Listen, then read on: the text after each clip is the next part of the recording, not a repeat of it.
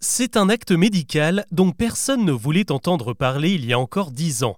Et pourtant, la vasectomie, la stérilisation masculine, gagne du terrain en France selon une étude. En quoi consiste précisément cette opération et pourquoi de plus en plus d'hommes s'y mettent? Avant d'aborder les autres infos du jour, c'est le sujet principal qu'on explore ensemble. Bonjour à toutes et à tous et bienvenue dans Actu, le podcast qui vous propose un récap quotidien de l'actualité en moins de 7 minutes. On y va you.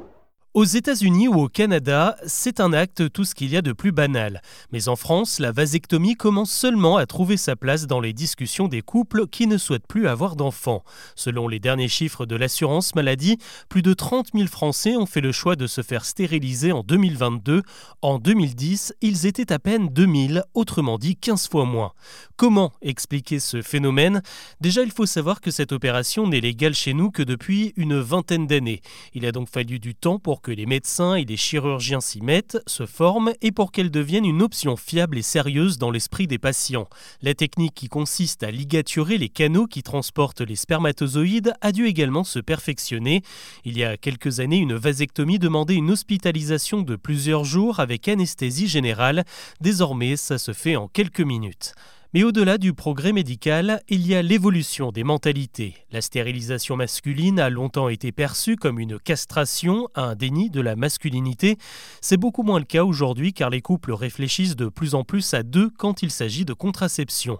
En 2022, le CHU de Toulouse a interrogé plus de 400 patients qui y ont eu recours et leur principale motivation était souvent la même, soulager leur compagne du poids de la contraception et notamment de la pilule avec ses nombreux effets indésirables. L'augmentation des vasectomies croise d'ailleurs une autre courbe qui, elle, dégringole. La contraception orale des femmes a baissé de 15% depuis 2010. Parmi les hommes qui franchissent le pas, on retrouve bien souvent le même profil. Ils sont à 97% en couple, ils ont plus de 35 ans et ont presque tous déjà eu des enfants. Il y a donc l'idée de poursuivre sa vie sexuelle plus librement. D'ailleurs, 4 patients sur 5 assurent que l'opération n'a rien changé à leur libido ou à leurs aptitudes sous la couette, contrairement à une idée largement répandue. Pour être à peu près complet sur le sujet, sachez qu'il y a un délai de réflexion de 4 mois qui est imposé avant de passer à l'acte, car la vasectomie peut être réversible, mais ce n'est pas garanti.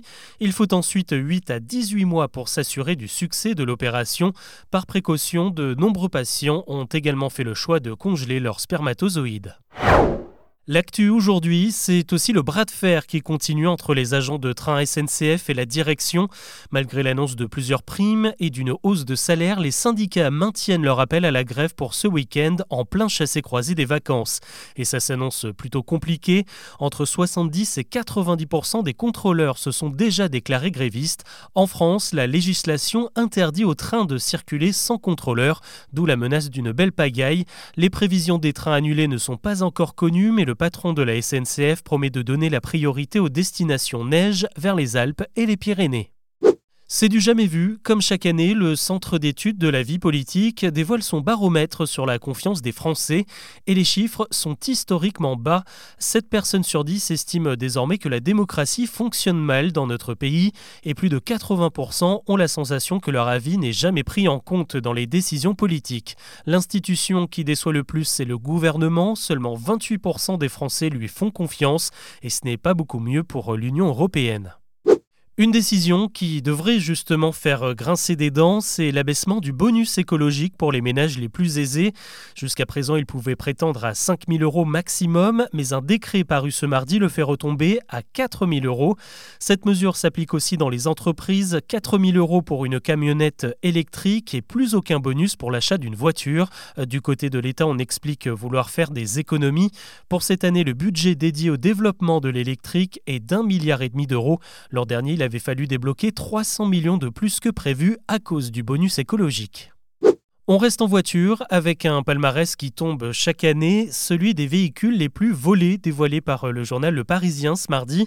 Première chose à retenir, le vol de voitures a augmenté l'an dernier en France, plus 11%. Et en tête des modèles les plus convoités, on retrouve la Clio 4, suivie par la dernière Mégane et la Peugeot 3008. Et c'est dans les Bouches du Rhône, le Val d'Oise, le 93 et la Corse que les véhicules disparaissent le plus. Dans 7 cas sur 10, les voleurs ne touchent même pas aux portes des voitures. Ils se contente de pirater l'ouverture et le démarrage sans clé. C'est une idée qui pourrait faire son chemin et si on taxait la fast fashion. À l'Assemblée, un député LR vient de déposer un projet de loi pour instaurer un système de bonus-malus sur les vêtements que vous achetez. Concrètement, si vous faites votre shopping chez Shein ou Temu, on pourrait vous imposer une taxe de 5 euros. A l'inverse, si vous achetez des vêtements européens et encore mieux français, vous obtenez un bonus de 5 euros sous forme d'un bon d'achat par exemple. Le texte a été déposé ce mardi et sera débattu au mois de mars.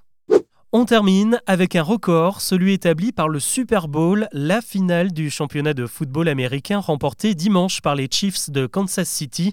La rencontre a réuni plus de 123 millions de téléspectateurs dans le monde, ce qui en fait le programme télé le plus regardé de tous les temps. Et si on prend en plus en compte les personnes qui ont vu quelques minutes sur le net, ça porte ce chiffre à plus de 200 millions. Selon certains observateurs, ce résultat pourrait être un effet Taylor Swift puisque la star était présente lors de la rencontre pour supporter son petit ami Travis Kelsey sur le terrain avec les Chiefs. Selon une étude, 20% des téléspectateurs supportaient cette équipe grâce à l'influence de la chanteuse. Voilà ce que je vous propose de retenir de l'actu aujourd'hui. Avant de vous laisser, je tiens à vous adresser un immense merci, car ce podcast souffle sa toute première bougie aujourd'hui. En seulement un an, vous lui avez permis de décoller dans les audiences, et forcément ça donne beaucoup de force pour continuer à vous proposer ce petit condensé d'actu. J'essaye de vous proposer chaque jour l'essentiel, mais aussi des infos un peu différentes de ce que vous pouvez voir en boucle à la télé ou ailleurs. Donc encore une fois, merci, je vous donne rendez-vous demain pour un nouveau récap. À très vite.